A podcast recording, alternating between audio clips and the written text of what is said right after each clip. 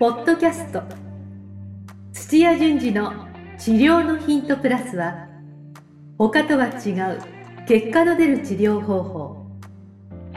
絶対的なパフォーマンスアップが叶う運動療法。治療家が持っておくべき能力とその磨き方などについて土屋順次がリスナーの皆様からのご質問に直接お答えする番組です。本物の治療に挑戦する日本オランダ都市療法協会がお届けします。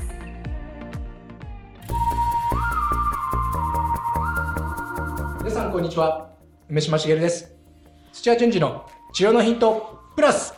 先生本日もよろしくお願いします。はい、お願いします。はい。今日も、えー質問をいただいております、えー質問のテーマはですね、えー寝違えの治療方法は？ということで、えーお伝えしていきたいと思います先生、はいよろしくお願いしますお願いします。はい。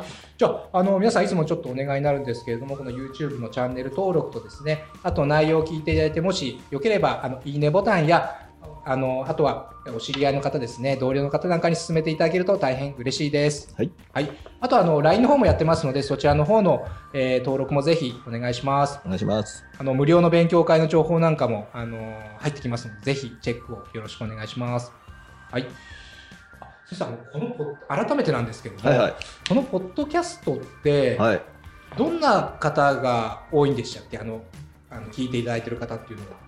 結構改良されてるあ柔道整復師さんとか鍼灸師さんとか、はあとはボディーワーク系で、まあ、インスインストラクターのい。方とか、はい。えーまあ、もちろん病院で働いてる理学療法士さんとかあまさにもいらっしゃいますけども、現はいあ、じゃあ結構幅広い。幅広いですね。あ、そうですか。はい、整体師さんとかへえ、はいあ、開業されてる方とかも結構聞いていただ聞いてるんですとかあと自分自身があの、えええー、と治療家じゃなくて、ええ自分自身がなんか腰痛で悩んでるとか、あ、そういう方も聞いて、あ、はい嬉しいですね。なんかはい、あ、そうかそうか。まさにそれを実践すればいいだけですもんね。そうですね。へえ、はいなるほど。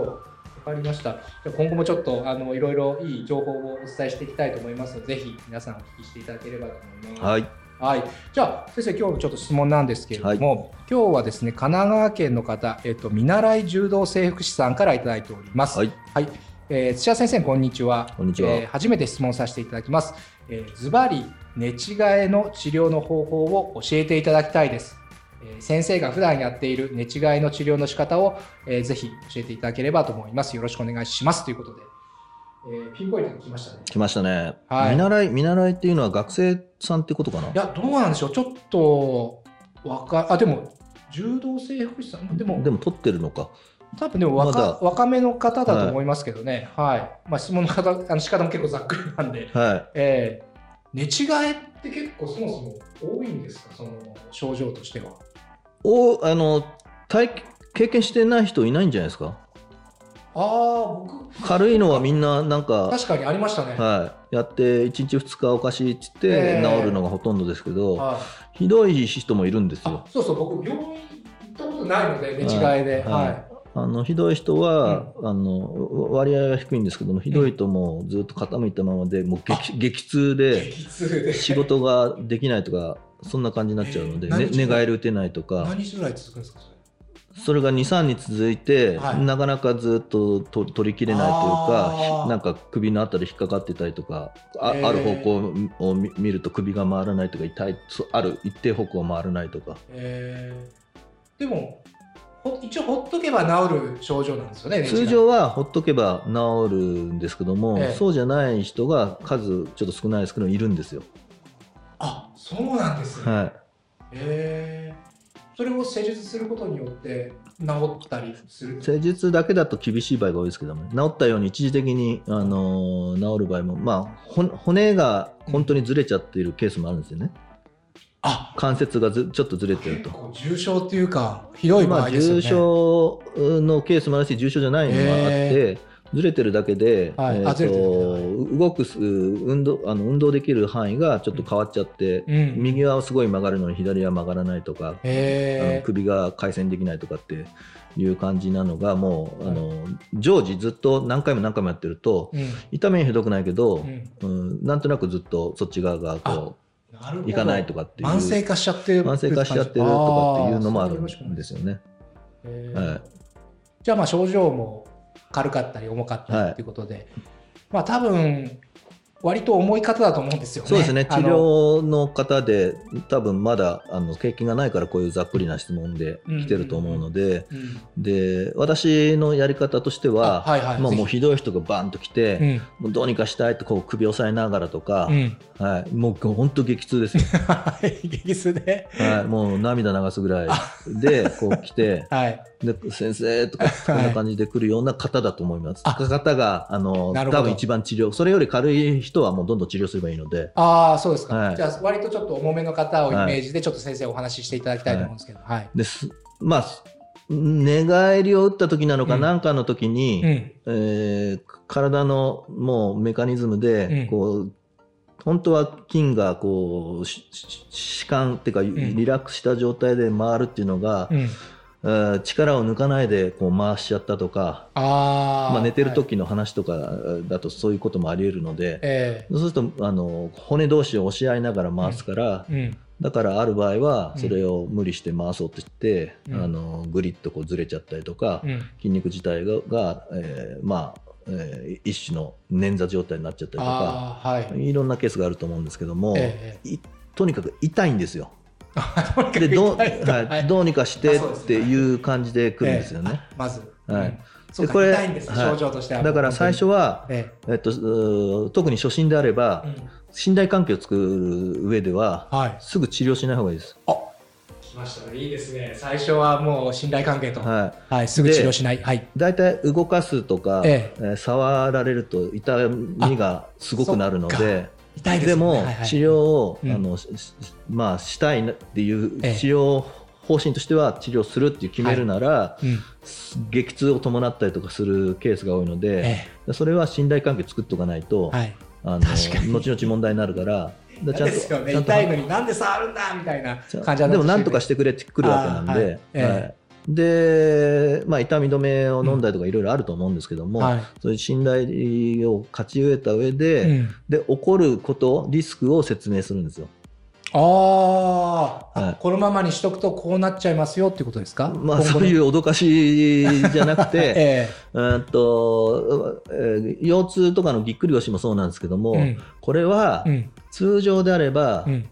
えー、23日をピークに、うんあの良くなってきますよって安心させてください、はい。ただ通常であればって必ずつけて通常じゃない場合があります、なるほど。23日がピークで、まあ、少しは良くなるけどもそこから、まあ、先ほどの話であればえあの骨がずれてるのであればい。骨を、あのずれを直さない限りは、うん。ずっとそこ同じになっちゃいますよっていうえこともあり得るあただ筋肉がはいすごく、あのまあ、損傷したとかっていうのであれば、うん。時間を置けば筋肉はあのだんだんだんだんちゃんと治っていくんですけども、うん。っていうのもあれば、ーうん。えーもう癖になってしょっちゅうなってる方であれうば、んうん。えー今回治ったとしても、うん。うん多分関節が緩くてあるいははい。頭って重いので、ええ10キロ20キロ20キロはなかなかないですけどもね。えーそれを細い首で支えてるっていう、骨は、えー関節は緩いし、うん。周りの筋肉が十分じゃないので、もう一回ありますよっていうそういった説明をちゃんとしすると。はい。はい、でそれはそれとしてじゃあ今からえー見立てとして、うん。えーずれてる骨をうん。直した方が早く治りますよとか、うんうん。まあい駆け込んできた時間にもよりますけども、うんえー今日はいじりませんよとかっていう話をしますなるほどね。はい。はいはい。はい。うんでおそらくう痛みをは痛みを呼んでものすごく敏感になってて、はい。もう痛みマックスみたいな状態になってるので、えそれをどうするかですよね。えなるほど。一番難しいところですね。はい。でスキルがあって、うんうん。えー、と骨折してるとか、ええ。ーまあ、他のなんか要因で、えうんレッドフラッグって言うんですけども。ねネットフラッグ。レッド。レッド。赤赤信号。あ赤信号。あはい。レッドフラッグ。ははい。い、あのー普通のはい。捻挫のような感じで、ええ。自分たちが治療できるっていう分野じゃない。近畿って我々言うんですけども。近畿近畿、ええ。はい、やっちゃいけない自分たちが治療しやないで、はい。ちゃんと専門の人に任せるとか、あーはい。はい。あのー治療をすることで悪化することがあるからやめなさいっていうやつですね。うんうんうん。はい骨折してるのにうん運動しちゃいけないじゃないですか。そうですね。はい、だから骨折の時は運動は禁忌です。なるほど。はい、禁止みたいな感じで、禁止の禁って書くんですけどね。はいはいはい。はい、木はどうでしょう？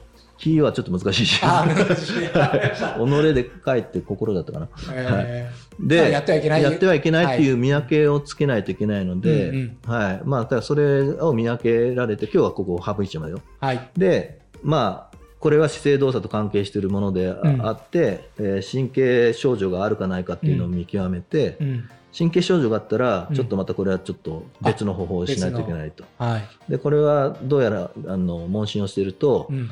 えー寝て、えーある時にコキッとなんかあの音がしたとか。なんかの、あのーきっかけで、はい。あの頭下げた時になんかひねったとかうんうん。っていうのがあって、うん。でそれが、えーどんどんどんどんひどくなっちゃったよっていうような動作とかきっかけ、えーなんかがあるっていうので、うん。あじゃあこれは自分たちが治療するものだよっていうのを見見極めた上で、はいで、えー多分技術がないんだろうそうですね。から見習いって言ってる方なんで、はい。どこまであるかちょっとわかんないですけども。あのー絶対安静じゃなくて、はい。一番簡単なのは痛みのない範囲でうん。日常生活続ける仕事を続けるですね。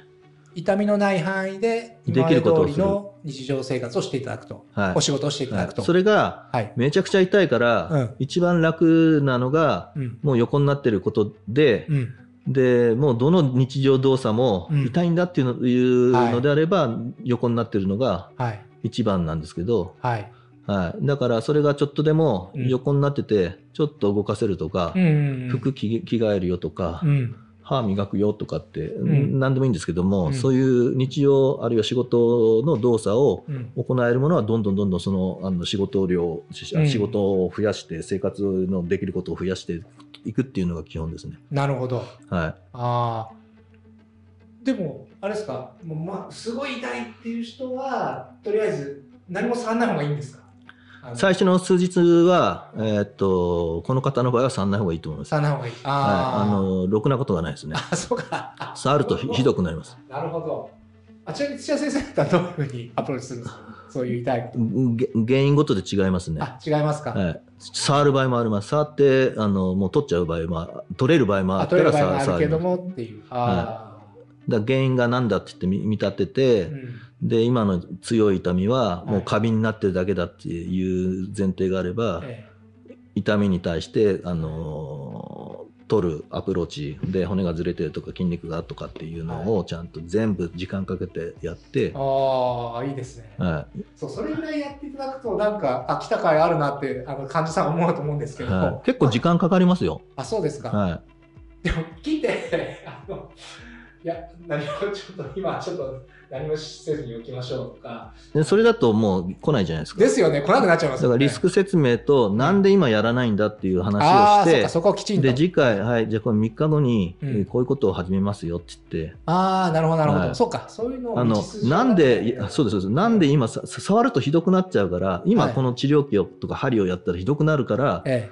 あの他のとこ行ってもいいですけども、はい受けない方がいいですよとかちゃんと話をして、え。うまいですね、先生。はい、ど。でもやることはありますよって言って、でうん。例えば風呂入って水水あの水の中入ると浮力もあるし、ああ、あのー水の中が入るだけで緩むので、うん。うん反射で。でその中で動く分には多分大丈夫なんですよ。ちょっ。と軽くなるってことですね、はい。負荷が。はい、ただ一方で水の中に入ると関節緩んじゃうので、うん。あのずずれてるとこはもっとずれちゃう こともあるから。難しいじゃないですか。まあだからできることを広げればいいんで、ああ、そっか、ちょっと。ずつ。はい気持ちよければそういうことをしたりとか、へはい、ー。ああとあ結構、えっと、私のところに置いたんですけれどーも、はい。えっと、首をこう支えてはい。寝た状態で動かせる範囲でこうやってスイングするみたいなつつって。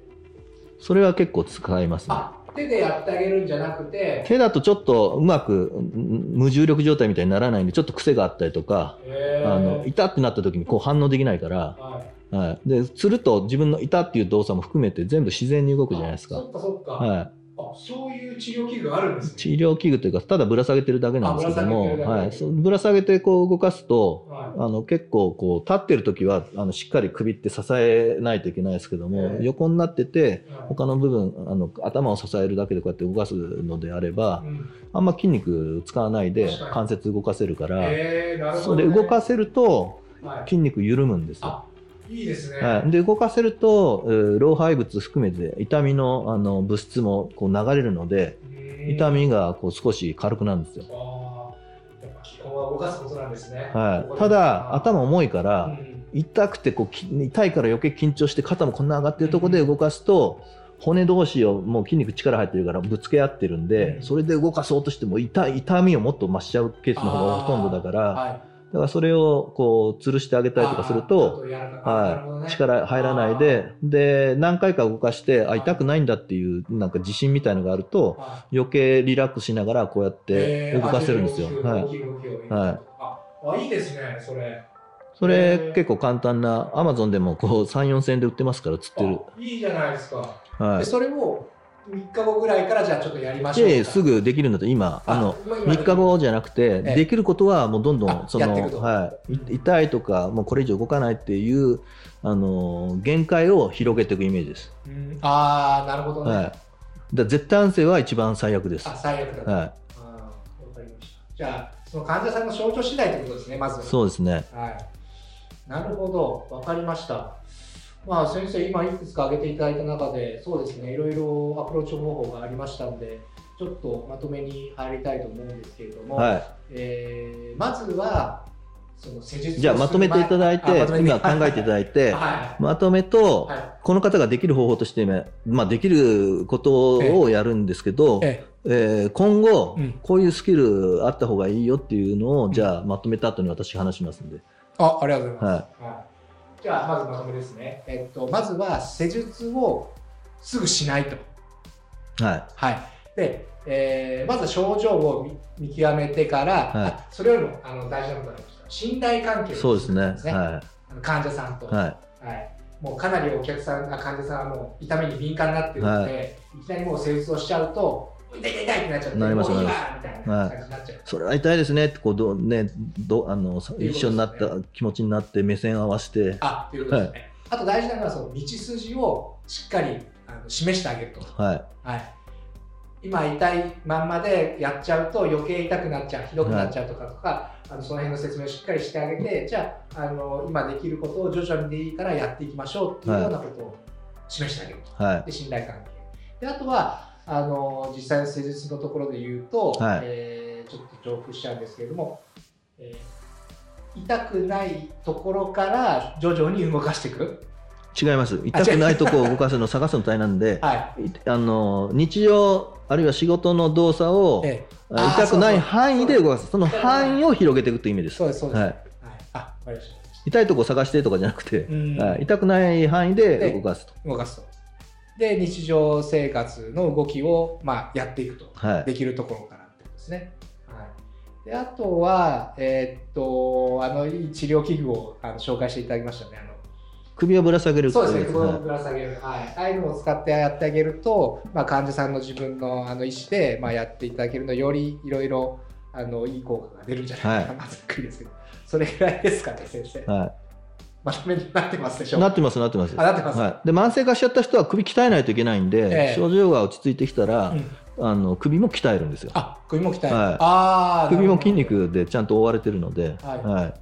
まあ、それは別の機会として、ええ。でズバリこのね、うん。まだあの経験もね、ちえー知識も、まあ、あんまりない方向けなんですけども、えー筋肉が硬直してるとか、うん。痛みが強い時うに、んえーやれる、うまあ、し指圧みたいなものなのかリリースなのか、あーまあ、私とかはあの血液循環療法っていう特殊なスキルがあるんですけども、はい、柔道整復師の人たちが作った療法なんですけども、それ、えーみたいなので、えーまあ、局所、まあ、首全体をうん。しっかりと緩ませるスキルは身につけた方がいいです。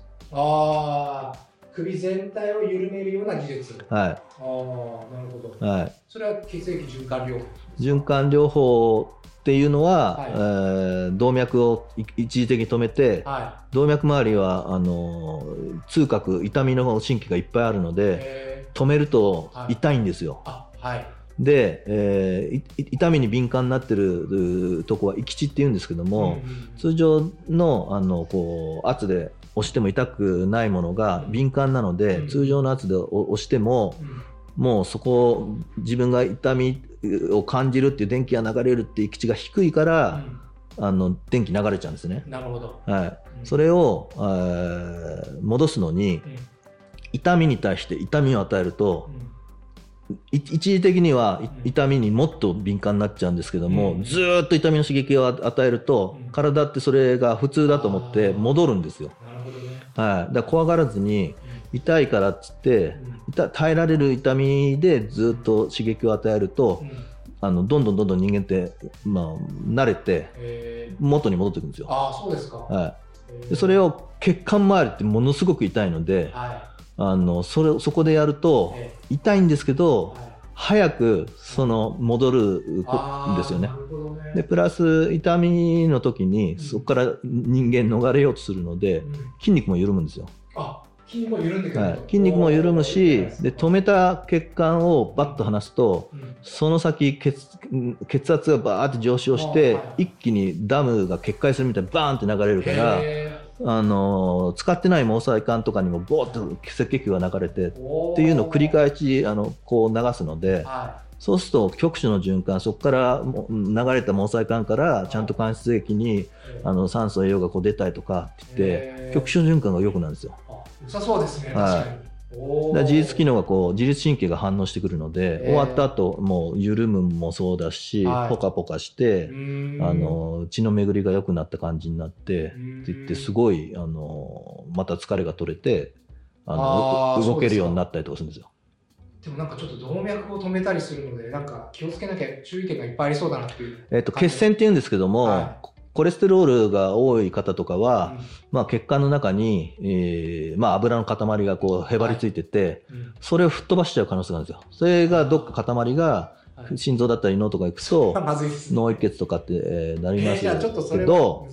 首の部分ははい。もう血液の流れがすごくあの大きくてあんまりないです。あんまりないですねはい、下肢とか、ね、四肢の方があるんで、なるほどね。はあい、ー。で首、は片方詰まってもうまくできてるんですけどもええ。片方がどっちかが生きてれば脳とかにはあの必ず全部あのパイプがくっついてるので片方本当止まってもちゃんとなるんですよ流れるんですよ。はい、首は反対に血液血管を治療でこうやるんだったらもうどんどんやってください。まあでも、一応、ちょっとは勉強した方がいいですよね、やる前に。あ勉あの勉強しないとダメですよ。ダメですよね、ダメですよね、もちろん。はい。わ、はいかりました、わかりました。はいまあ、それは血液循環療法じゃなくてもいいんですけども、ええ筋肉をちゃんと緩める、あるいは痛みに対してうんあの軽くするようなうん施術をあのちゃんと身につけた方がいいですね。じゃあ、いろいろ、あの、先生、あの、アプローチ方法、あの、出していただきまして、ありがとうございます。はい、はい。じゃあ、あの、もしですね、あの、この情報を聞いて、内容が良ければ、あの、いいねボタンなんかを押していただけると嬉しいです。はい、あと、知り合いの方にも紹介していただけると大変嬉しいです。はい、お願いします。はいは。じゃあ、先生、今日もためになる情報、ありがとうございました。い、ありがとうございました。今日のポッドキャストはいかがでしたか？番組では土屋順次への質問を受け付けておりますウェブ検索で「オランダ都市 DMT」と入力し結果に出てくるオフィシャルサイトにアクセスポッドキャストのバナーから質問項目をご入力くださいまたオフィシャルサイトでは無料メルマガも配信中です。ぜひ遊びに来てくださいね。それではまたお耳にかかりましょう。ごきげんよう。さようなら。この番組は提供日本オランダ都市療法協会ナレーションボイスアップマスターコーチ春でお送りしました。